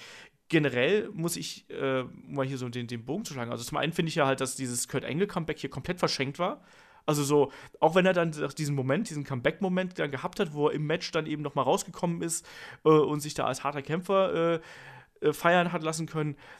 Also sorry, das, da haben sie echt was richtig Großes weggegeben in diesem Moment, ne? weil dieses erste Match von Kurt Angle, das hätte halt was ganz richtig Geiles sein können. Und jetzt war es halt so, ach ja, übrigens hier der, der alte Mann darf noch mal mit den äh, zwei jungen coolen Typen daran. Und man sieht das ja auch diese diese Memes, die gerade über Facebook gehen. Ich weiß nicht, hast du die gesehen? Nee. Also da gibt es dann auch so nach dem Motto, da siehst du halt, wie, ähm, äh, wie die halt eben da die Treppe runterkommen und äh, Rollins und Ambrose stehen da eben davor und ähm, interagieren mit der Crowd und Kurt Engel steht halt dahinter und grinst. Und da steht dann auch drüber, so nach dem Motto, ja, äh, wenn du mal mit den coolen Kids am Tisch äh, sein darfst oder sonst irgendwas, ne? Ja. Ich finde auch, äh, was Engel, gut, er konnte ein paar seiner Aktionen, aber er hat mich nicht überzeugt, dass ich ihn als äh, validen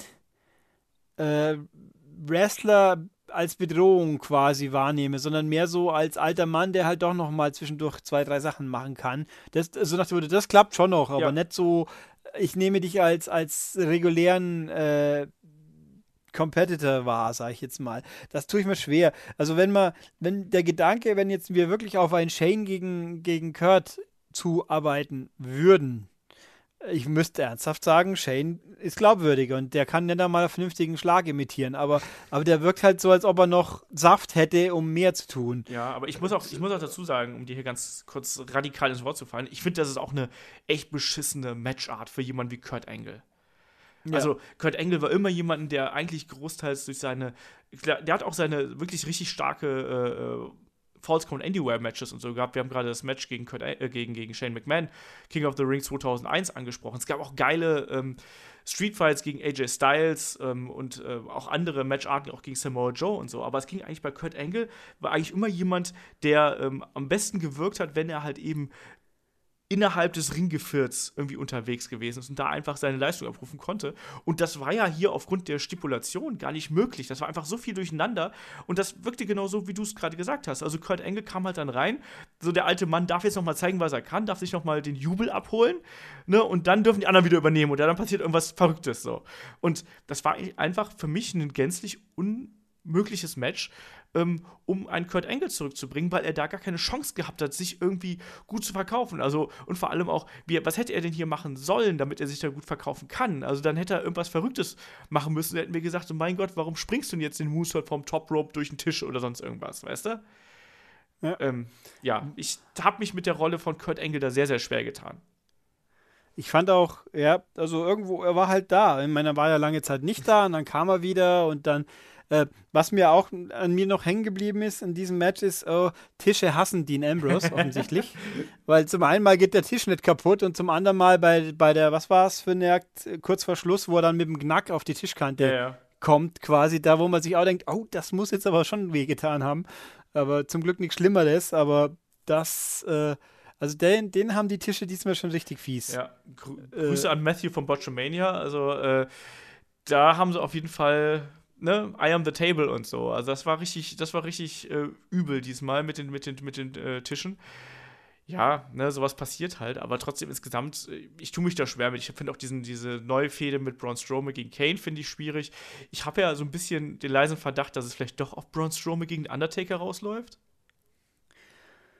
Oh je. Äh, ich meine, an sich wäre die Idee an sich wäre nicht schlecht, wenn der Undertaker überhaupt noch gerade laufen könnte, aber das ist halt das Problem. Also dann das kann ja nur wie Kane bloß viel schlechter werden, weil einfach Kane ja wenigstens tatsächlich sich noch bewegen kann. Ja. Das sieht man ja auch. Also es ist ja nicht so, dass er jetzt völlig unmöglich im Ring wirkt, wenn er was tut oder jetzt mit seinem Chokeslam, aber äh, der wirkt halt noch fit. Fitter zumindest. Ja, ähm, äh, ich finde grundsätzlich, dass man jetzt Braun, wenn man gerade nichts Besseres zu tun hat, hier so gegen ein anderes Monster gehen lässt, ist, ist prinzipiell nicht schlimm, finde ich, aber das hatten wir mit dem Big Show eigentlich schon. Also er kann, er kann auch nicht wirklich davon profitieren. Er hat Big Show schon in, in Rente geschickt, in Anführungszeichen.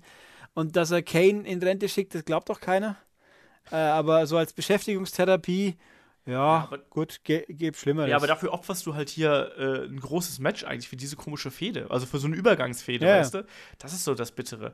Ich weiß, also ich fand den Kampf. Und, und vor allem ist jetzt Kane eigentlich, äh, nachdem ich es jetzt mehrfach gelesen habe, Kane ist doch eigentlich bei Smack doch wohl bei SmackDown gewesen und nicht getradet worden.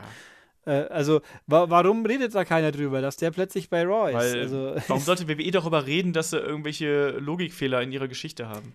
Ja, bei, bei AJ Styles haben sie es ja auch irgendwie so, ja, das ist weil halt überhaupt und geliehen und alle waren dankbar und, hä? Aber äh, irgendjemand Drittes war auch noch genau Kalisto, gab es auch Leute, die gedacht haben, der ist getradet worden gegen Sin Cara ja sinnigerweise statt dass man sie zusammenpackt. Nein, man tauscht sie aus. Ähm, ja, aber hier, gut, ist ja auch egal letzten Endes, aber jetzt haben wir ihn halt hier und dann kriegt er gleich wieder so eine prominente Rolle. Uh, ja, und ich meine, eigentlich der ganze Rest war ja Füller. Miss war halt ein Füller und der war halt das Opfer. Genau. Und irgendwie Rollins und Ambrose waren auch bloß dafür da, damit äh, damit es einen Nostalgie-Engel gibt und, und Miss und Cesaro, äh, Cesaro und Seamus waren auch nur äh, wobei Cesaro konnte seinen sein, sein Zahnschutz, seinen Mundschutz präsentieren. Großartig. Das stimmt. Den er ja sinnigerweise wohl momentan wohl verschrieben ha bekommen hat, weil kann man ja verstehen. Ähm, irgendjemand war auch. Finn Bella hatte auch. Äh, äh der hat einen, genau, der hat seinen Mundschutz raus. Ich glaube nicht, dass das ein Mundschutz war. Ich glaube, das ist eine Zahnspange gewesen. Glaube ich. Ich, das, das, also ich als jemand, der auch. Du meinst, dass ihm die, dass ihm die, Zange, dass ihm die Spange abgesprungen ist? Nee, ich, ich glaube, das ist halt so. Also ich, äh, ich habe ja auch lange Zeit so eine unsichtbare Zahnspange getragen.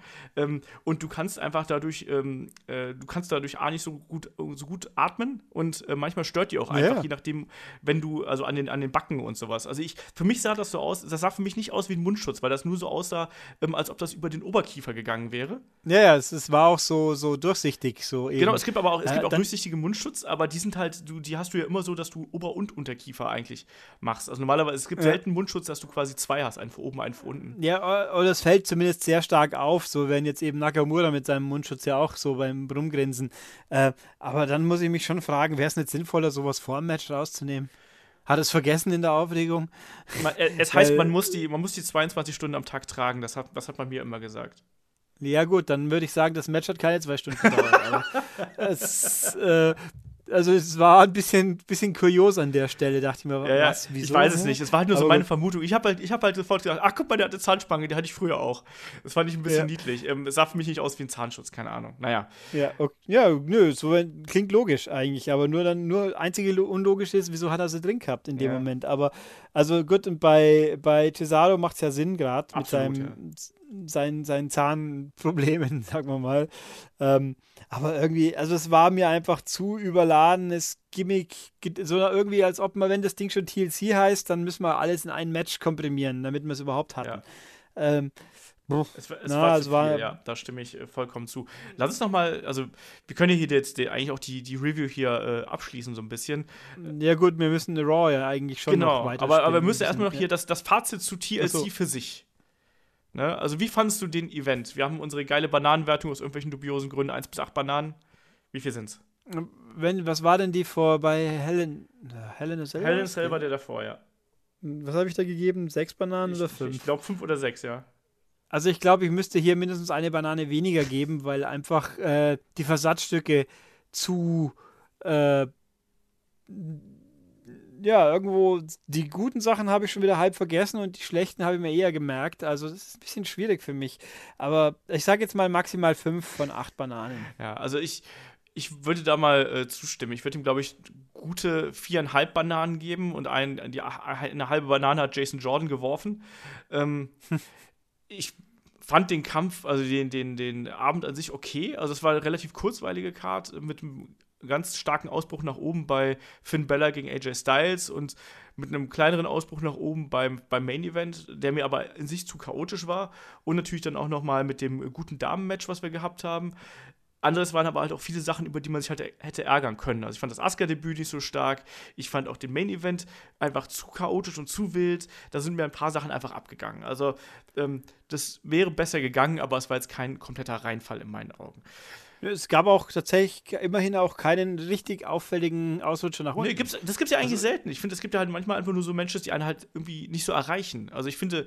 Ja, also wenn Bray gewesen wäre, ich glaube, dann hätten wir den Ausrutscher schon vorprogrammiert gehabt, aber äh, ja. Wobei, gut, vor, vor vier Wochen war das Match auch nicht so schlecht genau. zugegeben, aber äh, oder dafür war dann das Cruiserweight-Match aus der Hölle. Aber gut, es war ja eine einzige Engelblossen, kein Match. Aber äh, ja, nö, es war eigentlich ja, es war ein solider Kampfabend, sagen wir es mal so. Es ja, war es war anschaubar und ich meine, ja, viel mehr gibt es halt leider auch nicht. Ich muss sagen, aber immerhin, immerhin bin ich jetzt nach Raw äh, einigermaßen optimistisch, dass mich Survivor Series mehr interessieren wird, als ich vorher gedacht hätte. Oh, wirklich? Da bin ich aber gespannt. Warum? Weil du auf die ganzen äh, Interpromotional-Matches so scharf bist? Weil ich auf die, weil ich meine, ich habe die jetzt nicht aus, ich habe hier meine Liste gehabt, was angekündigt war schon, wenn ich sie finden täte wieder. Äh, also die großen Matches, Team SmackDown gegen Team Raw, kann man nicht wissen, was man kriegt. Das ist schwer. Aber die ganzen Champion gegen Champion Matches, da sehe ich viel Potenzial drin zumindest. Baron also ich mein, gegen The Miz? Das hält sich in Grenzen, aber wenn The Miz dabei ist, dann also erstmal mal gucken, ob Baron Corbin dann immer noch ist. Äh, aber The Miz, der kann ihn besser machen. Äh, Alexa Bliss gegen Natalia, hm, zugegeben, könnte besser sein, aber die Usos gegen Shield. Das kann super Ui. werden. Das kann super werden. Das, das wird und dann immer äh, gut Mahalo gegen Lesnar, da hat man wenigstens die Chance mal irgendwie was richtig cool zu finden, wenn Lesnar den hoffentlich äh, einstampft. Ähm, ich weiß auch nicht, irgendwie dieses, und jetzt diese ganze Invasion-Geschichte, die macht es irgendwie ein bisschen interessanter. Vorher war halt so, ja, Mai und, aber ob ich natürlich vier Stunden plus das dann spannend finden muss und werde, ich weiß nicht, aber, aber vielleicht lasse ich mich jetzt auch blenden von Usos gegen, gegen Shield. Das, und ich meine, also im Nat äh, man, gehen wir mal davon aus, wir kriegen dann auch noch äh, AJ gegen, gegen Baylor Teil 2 vielleicht. Das wäre dann ja auch eine Hoffnung. Und Engel, gegen, äh, Engel gegen McMahon. Ja. Das ist so meine ja. Theorie. Ich habe noch keine Gerüchte darüber gehört oder so. Ich finde das logisch, so im, in der Art und Weise, wie die beiden sich gerade angiften. Ja, irgendwie müsste ich es ja. Ich meine, sie könnten die Teamkapitäne sein, aber es wäre irgendwie, das wäre ja verschenkt. Aber wobei irgendwo musst du, ich weiß nicht, wie man, Zane und äh, Owens da unterbringen Stimmt, ja, aber auch ich noch, mir, die, die, die, ich tue mir sehr schwer, dass sie für ihren Brand antreten sollten. Die, die müssen eigentlich exponierter sein, weil einfach das gerade so super funktioniert mit denen. Aber, also Survivor Series mal gucken. Ich meine, wenn sie schon die ganze Zeit immer davon reden, das ist das einzige Mal im Jahr, wo die Brands gegeneinander fahren, dass man dann auch wirklich sehr sich darauf fokussiert, dass sie auch wirklich gegeneinander agieren. Wobei natürlich dann eigentlich kein einziges Titelmatch dabei ist, oder? Ich meine, da geht es ja nicht, der Sieger kriegt nee, beide, sondern es ist einfach bloß ein Freundschaftsmatch quasi. Es geht ums Recht, es geht um die Darstellung von Dominanz und so. Ja, ich finde nur, dass es ein bisschen früh losgeht mit, mit dem Bild von dem ganzen Ding. Weil wie wollen die denn jetzt diese, diese Spannungen zwischen beiden Brands, wollen die die jetzt vier Wochen lang durchziehen und eskalieren? Oder sagen sie jetzt einfach, jetzt ist wieder gut? Eigentlich auch, müsste jetzt nicht heute Raw irgendwie zurückschlagen bei SmackDown? Irgendwie? Eigentlich ja. Ähm, mein, mein Problem ist eigentlich, dass ich das Gefühl habe, dass wir aktuell so eine Art Reset haben bei WWE. Ich finde, dass TLC für mich gefühlt außerhalb jeglicher Geschichten gelaufen ist, sondern das war halt einfach da, so bam, und wir mussten jetzt damit leben. Und äh, jetzt auf einmal heißt es, ach ja, übrigens, jetzt von jetzt auf gleich, äh, es ist Survivor Series, jetzt treten Raw gegen SmackDown an. Weißt du, so, als ob vorher nichts gewesen wäre. Und plötzlich äh, kloppen sich Raw und SmackDown miteinander. Es fühlt sich für mich halt nicht homogen an. Es gab halt keinen Über Übergang in irgendeiner nee, Form. Es gab, auch, es gab auch vorher keine Ankündigung. Man hätte es ja auch vielleicht einfach vorher mal so ankündigen können und dann so ein bisschen unauffällig, so ein bisschen unterschwellig schon die ersten Spitzen abfeuern können, weißt du, so, äh, dass die beiden, dass Engel und McMahon von mir auch nur am Telefon sich miteinander unterhalten hätten oder sonst irgendwas. Oder irgendwas so, so eine Fährte legen, dass das irgendwie darauf hindeutet und statt Ja, aber dann wäre es ja keine überraschende Invasion gewesen, wenn sie vorher geredet hätten. Also außerdem wurde, glaube ich, gesagt, dass sie miteinander geredet haben, weil er ja großzügigerweise Kurt Angle AJ Styles geliehen hat. Ja, aber halt nicht so diese, weißt du, wenn. Aber nicht on camera halt. Ja, irgendwie ja. Halt, oder auch, ich meine, jetzt auch so im Hinblick auf die Survivor Series, dass man da schon mal so vorher so ein paar ne, Brotkrumen legt, dass man das irgendwie versteht. Mir geht das jetzt ja, einfach Einen gab's ja. Einen gab's ja. Ich meine, der Jinder Mahal gegen Brock Lesnar, die Herausforderung, die war doch die war vorher, schon bevor, bevor man erahnen konnte, dass, dass Roman und Bray flach gehen und man alles umschmeißen muss. Also diese, das, das, also das Top-Match in Anführungszeichen von Survivor Series hat sich da ja schon angebahnt. Das ähm, Top-Match, das klingt so traurig, wenn man das so überlegt, oder? Oh Gott. Ähm, also das immerhin. Äh, wobei ich auch bei dieser ganzen Under Siege-Invasion-Geschichte natürlich ein bisschen Sie haben ja angekündigt, am, am das kam ja während dem Pay-Per-View zwei, dreimal. Shane McMahon kommt zurück zu SmackDown ja. am Dienstag. Jetzt ist er einen Tag vorher schon da. Aber auch so, als ob nichts gewesen wäre wieder. Also nach seinem Killer-Match, wo er sich fast umgebracht hat und wo es dann rausgetragen und angeblich ja schwere Verletzungen und so weiter diesmal. Und jetzt drei Wochen später, zwei Wochen später steht er wieder im Ring und alles ist super. Ja, so läuft das. Also ja, also gut, ich meine, anders funktioniert ja diese Storyline so auch wahrscheinlich nicht ohne weiteres. Deswegen auch da wieder, vielleicht hätte man bis nächste Woche warten sollen. Äh, wobei ja AJ dann bei dieser Invasion wieder, da war er ja bei seinen eigenen Leuten dabei. Genau. Da habe ich ihn ja auch mit rumrennen sehen, mit dem blauen Leibchen, aber äh, wobei das auch süß ist, dass ja alle uniformiert reinkommen. Das muss ja sein. Also wenn schon, da musst du auch deine Farben vertreten, das ist ja beim Fußball nicht anders. Wo, wobei New Day war dabei, ja. aber die Usos glaube ich nicht, oder? Oh, habe es nicht so 100%. Also äh, Chaos war es halt schwierig. Also mir hat Rusev äh, extrem gut gefallen, muss ich mal sagen. Rusev, den ich erst habe erkennen müssen. Es hat ein bisschen gedauert, bis ich es kapiert habe. Aber äh, der ausschaut wie der verlorene Uso-Bruder inzwischen, mehr oder weniger. Ähm, der ist, also ich meine, es würde Sinn ergeben, dass man in dieser Inversionstruppe nicht Leute mit äh, rumschickt, die sich gegenseitig Spinne feind sind. Aber da waren Baron Corbin und AJ Styles waren trotzdem in einer Gruppe. Aber, ähm, aber wenn ich jetzt sage, also die Usos und äh, New Day zusammen gemeinsame Sache machen, das wäre irgendwie ein bisschen komisch nach dem Battle vom letzten Mal. Aber ich sag mal, ähm, ich sag ähm, mal, das, das wurde auch bemängelt, dass halt quasi jetzt auf einmal alle wieder äh, gut Freund sind und so, die vorher sich gehasst haben und so. Ich sag mal, das ist halt auch Wrestling-Logik so ein bisschen, weißt du, so nach dem Motto, Ja. ähm, der gemeinsame Feind vereint uns so in ja, diesem ja. Sinne. Der, Feind von meinem Feind ist mein Freund, so ungefähr. Genau das. Das ist alles ein bisschen, bisschen konfus, Ja. finde ich jetzt. Also es ist alles, es fühlt sich für mich so plötzlich an, jetzt, jetzt schon den, den, den Bild für, für Survivor Series zu haben, obwohl ja noch vier Monate, äh, vier Wochen Vier Wochen. Pause sind. Ah, das finde find ich schon vier- relativ logisch eigentlich, aber ich, mir ist halt ja, aber vier halt Wochen, zu ist eine, vier Wochen ist eine unendlich lange Zeit bei der WWE Ah. gefühlt, weil, ja doch, alle zwei Wochen normalerweise irgendwas. Aber gut, verschiedene Brands, logisch, aber naja, mal schauen. Also es war, zumindest finde ich, hat es mein Interesse etwas mehr geweckt, wie sonst erstmal hatte. Also ich bin jetzt mehr an Survivor Series interessiert wie noch vor ein paar Tagen. Ja, ja, ich bin mal Das ist gespannt. Ich bin mal gespannt, wie sich das entwickelt. Also mich hat, ich fand diese Invasion am Ende fand ich eigentlich durchaus okay.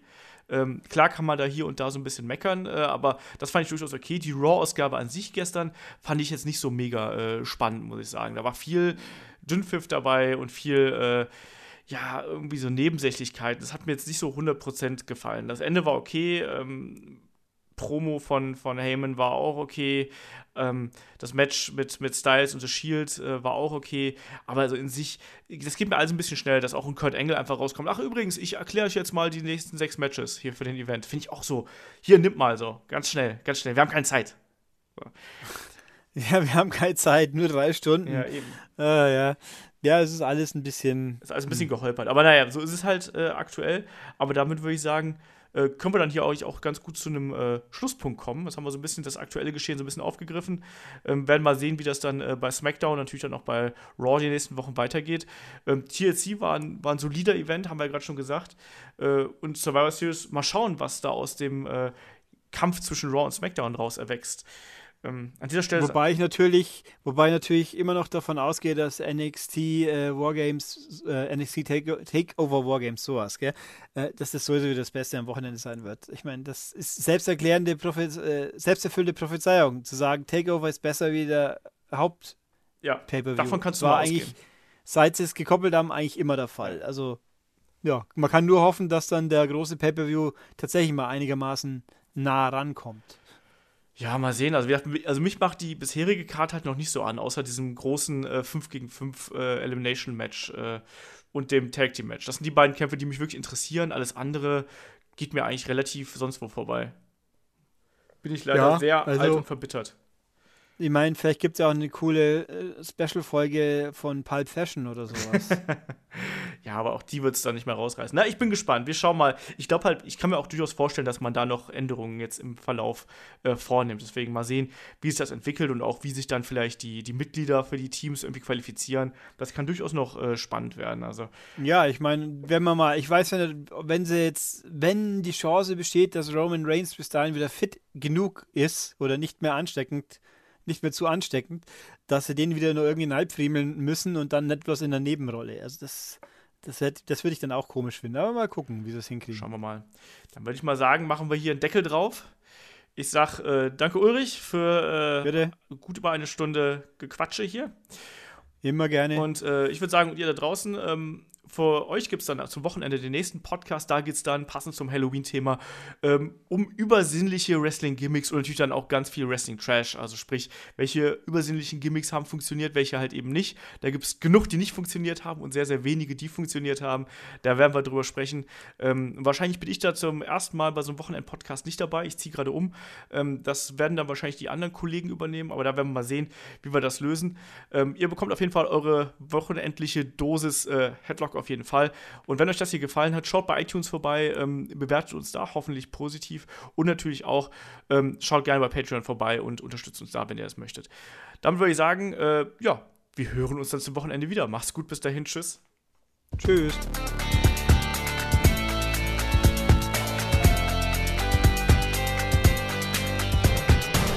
Headlock, der Pro Wrestling Podcast.